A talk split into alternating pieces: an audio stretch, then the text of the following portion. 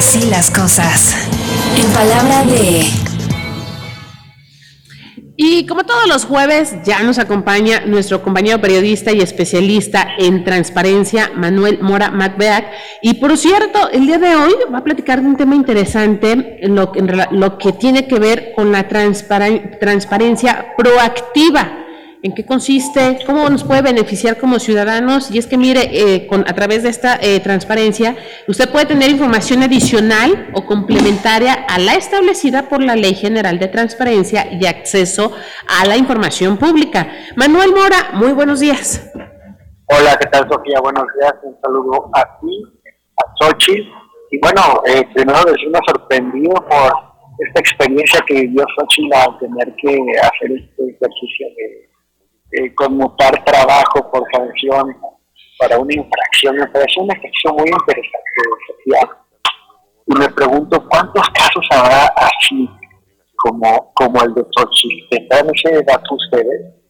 Pues mira, eh, Manuel, te comento, al menos eh, Xochitl ya nos comentó, ah, porque también déjame te digo que ya fue reincidente, ya fue, ya fue en dos ocasiones, en dos ocasiones ya se le... Una fue completa y absolutamente injusta.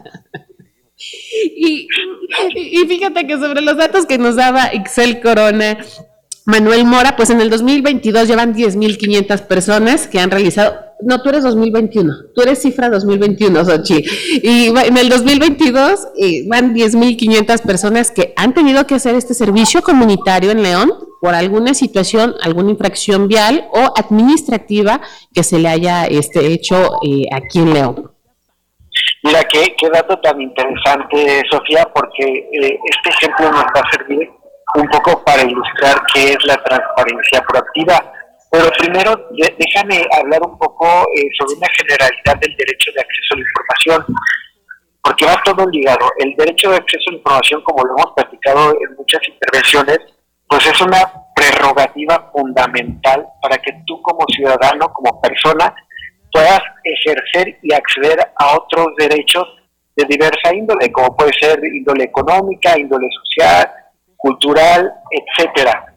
Eh, este derecho, eh, Sofía, te faculta para poder tomar mejores decisiones que puedan afectar de manera positiva tu vida cotidiana. En el caso específico de nuestra compañera Sochi, bueno, pues ella eh, fue infraccionada y eso le, le repercute precisamente eh, eh, en lo económico, ¿no? Porque tiene que pagar una multa.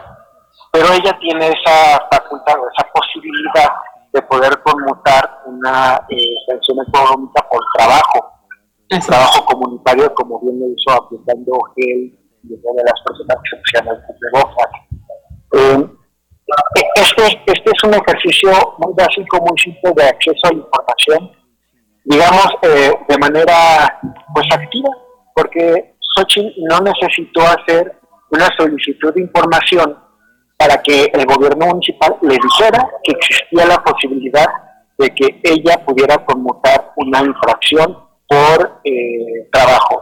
Y eso evidentemente le ayudó a, nuestra compañera y a todos los leoneses que han estado en esta situación eh, a, no tener una merma económica, ¿no? Así es. Trabajo comunitario. Pero hay, hay, otro tipo de, transparencia, básicamente son tres. Eh, la transparencia activa, que es precisamente toda la información que tienen que generar eh, los diversos sujetos obligados, es decir, los municipios, las oficinas públicas, y que lo tienen que hacer pues porque la ley le dice en el artículo 26 cuáles son estas obligaciones comunes de información. Digamos que son las generalidades que nos permiten a nosotros conocer cómo funciona el gobierno. ¿Cómo son? Pues el, el marco normativo, que son todas las leyes y reglamentos que aplican a determinados sujetos obligados, en el caso específico del León, por ejemplo, sería la ley orgánica municipal, el reglamento interior del ayuntamiento, etcétera. También la estructura orgánica para que sepamos cuántas dependencias hay y qué hace cada una de esas dependencias que serían las facultades de cada área, metas, objetivos, etcétera, un sinfín de información que en teoría debería como satisfacer las necesidades de cada una de las personas. Pero, ¿qué crees que eh, en muchas ocasiones no es, no es suficiente? Por ejemplo, si tú quieres saber, Sofía, lo que yo te pregunte, cuántas personas eh, han conmutado eh, el servicio por trabajo, pues tú tendrías que, tú, tú como periodista, pues tienes la posibilidad de entrevistar a Isel Corona y ya te proporcione los datos como ustedes le acaban de hacer. Pero un ciudadano de a pie que no tiene oportunidad de entrevistar a Isel Corona, ¿cómo le haría si esta información no viene en las obligaciones de transparencia activa? Bueno, pues tendrían que hacer una solicitud de información, eh, esperar los cinco días hábiles que marca la ley y recibir la información, pues para tener este dato estadístico, ¿no? ¿Por qué? Porque a lo mejor quiere hacer un estudio para una escuela encargado en clase de ciencias sociales hablar sobre la cultura cívica, los derechos de las personas y se le ocurrió agregar este dato para que el profesor le ponga un 10. Claro, o, simplemente, Manuel, porque un ciudadano quiere saber el dato de algún tema, es decir, en este caso es un servicio comunitario, pero si como ciudadano cualquier persona quiere saber de algún tema donde haya eh, de por medio recursos públicos, pueden solicitarlo. Exactamente, Sofía, y la idea es que esta información le permita al ciudadano tomar mejores decisiones que puedan afectar de manera positiva su vida cotidiana esta transparencia que se da a través de la solicitud de información es la transparencia reactiva. Entonces ya tenemos dos tipos de transparencia. La transparencia activa, que son las obligaciones de información que tienen que estar publicadas en Internet y tienen que actualizarse cada tres meses. La transparencia reactiva, que es la que se atiende a través de la solicitud de información para conocer las particularidades del gasto público y de la toma de decisiones y hay una tercer tipo de transparencia que para mí es la mejor, es la transparencia proactiva. La transparencia proactiva incluye la divulgación de información que la propia autoridad supone que va a ser útil para el ciudadano. Esto lo pueden determinar a través de una serie de actividades y metodologías que le permiten precisamente identificar ese tipo de necesidades de información son como las preguntas frecuentes de la ciudadanía. Por ejemplo, en época de lluvia, ¿cuáles son las colonias y las calles que se encharcan más? Estaría muy padre que el municipio de León, por ejemplo, publique un mapa en tiempo real en el que vaya eh, desplegando cómo se está encharcando la ciudad, ¿no? Pues para que tú tomes eh, decisiones y puedas modificar tu ruta.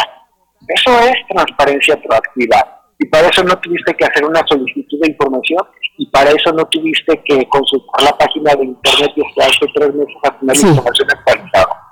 Esto se tiene que hacer eh, de manera, digamos, pues sistemática, eh, este proceso de identificación por parte de las autoridades, de generación de esta información útil y de publicarla y difundirla precisamente para que la ciudadanía tenga acceso a ella. Tú como periodista, Sofía, seguramente tienes puedes tener en mente pues mucha información, muchas necesidades de información que tienes que estar satisfaciendo cotidianamente.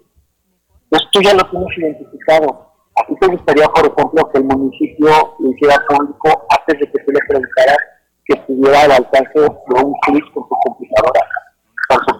Eso te ayudaría a informar mejor a la ciudadanía sobre situaciones que están ocurriendo casi casi en tiempo real. Eso es, eh, Sofía, la transparencia proactiva y déjame decirte que en Guanajuato tenemos mucho que hacer en el tema, pero vamos por buen camino. Entonces, el ejercicio y la reflexión a la que puedo invitar a tomar el auditorio, pues es a que aporten sus ideas de qué información les gustaría tener en tiempo real y de manera periódica que les ayude a tomar mejores decisiones. Si ustedes como medios de comunicación empiezan a difundir esto, seguramente los tomadores de decisiones van a tomarlo en cuenta van a, generar estos procesos de información y la van a publicar. Este es mi comentario del día.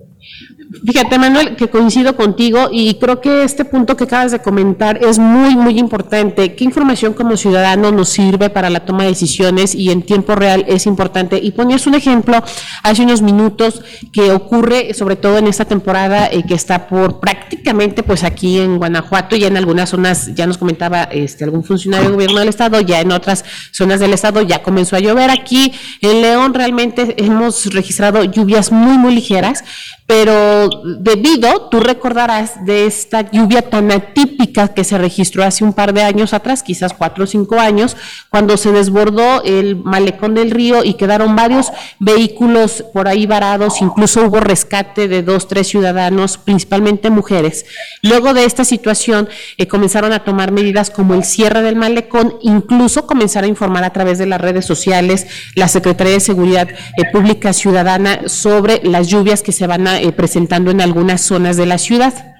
Sin embargo, hay un tema que creo que por más que se han hecho esfuerzos, no se ha logrado y que es eh, también una situación que se registra a diario, es un tema de seguridad. Cuando hay un hecho violento y que por esa situación vengan los bloqueos de calles y más grave cuando son de eh, avenidas principales.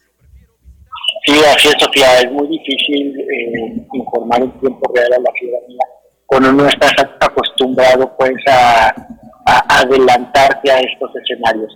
Sabemos que hay cosas que van a pasar sí o sí, sí. esto no tiene que ver con que un, funcionario haga o no haga, haga bien su trabajo o no lo haga bien. Son cosas que ocurren aquí, en Londres, en, Italia, en todo el mundo. Y es inundaciones, es eh, eh, pues desastres eh, climatológicos, en fin, son situaciones que ocurren porque tienen que ocurrir, los desastres naturales, por ejemplo. Otros temas de seguridad ocurren porque tienen que ocurrir independientemente de quién esté gobernando. Accidentes vehiculares, ese tipo de situaciones, eh, no puedes saber exactamente cuándo van a ocurrir, pero sabes que van a ocurrir. Lo importante es que tú te anticipes y que tengas desarrollada eh, las soluciones informáticas, tecnológicas con estas facilidades que tenemos ahora y los flujos de comunicación perfectamente bien establecidos para informar de manera oportuna y prácticamente en tiempo real para que la ciudadanía pueda tomar decisiones tan elementales como por dónde irse o dónde no irse. ¿Qué medidas debe de tomar? Si sabe que va a empezar a llover muy fuerte, puedes empezar a a resguardar sus documentos, previendo que pueden ocurrir estas situaciones y estar monitoreando la situación en tiempo real. O sea, me parece que si los gobiernos empiezan a adoptar estos ejercicios de transferencia proactiva pues como una eh, práctica prácticamente diaria, yo creo que eh, esto va a impactar positivamente en la, en la condición de vida de toda la población. Manuel Mora, muchísimas gracias. Nos escuchamos la próxima semana. Gracias, Sofía. Un abrazo a ti y a toda la diferencia. Usted escuchó a Manuel Mora, nuestro compañero también periodista y especialista en transparencia Usted tiene eh, ahí varias herramientas en las que puede hacerse llegar de información y también solicitarla a las diferentes instancias públicas. No se quede con ninguna duda. Usted eh, solicita la información, son recursos públicos y las autoridades están obligadas a darle esta información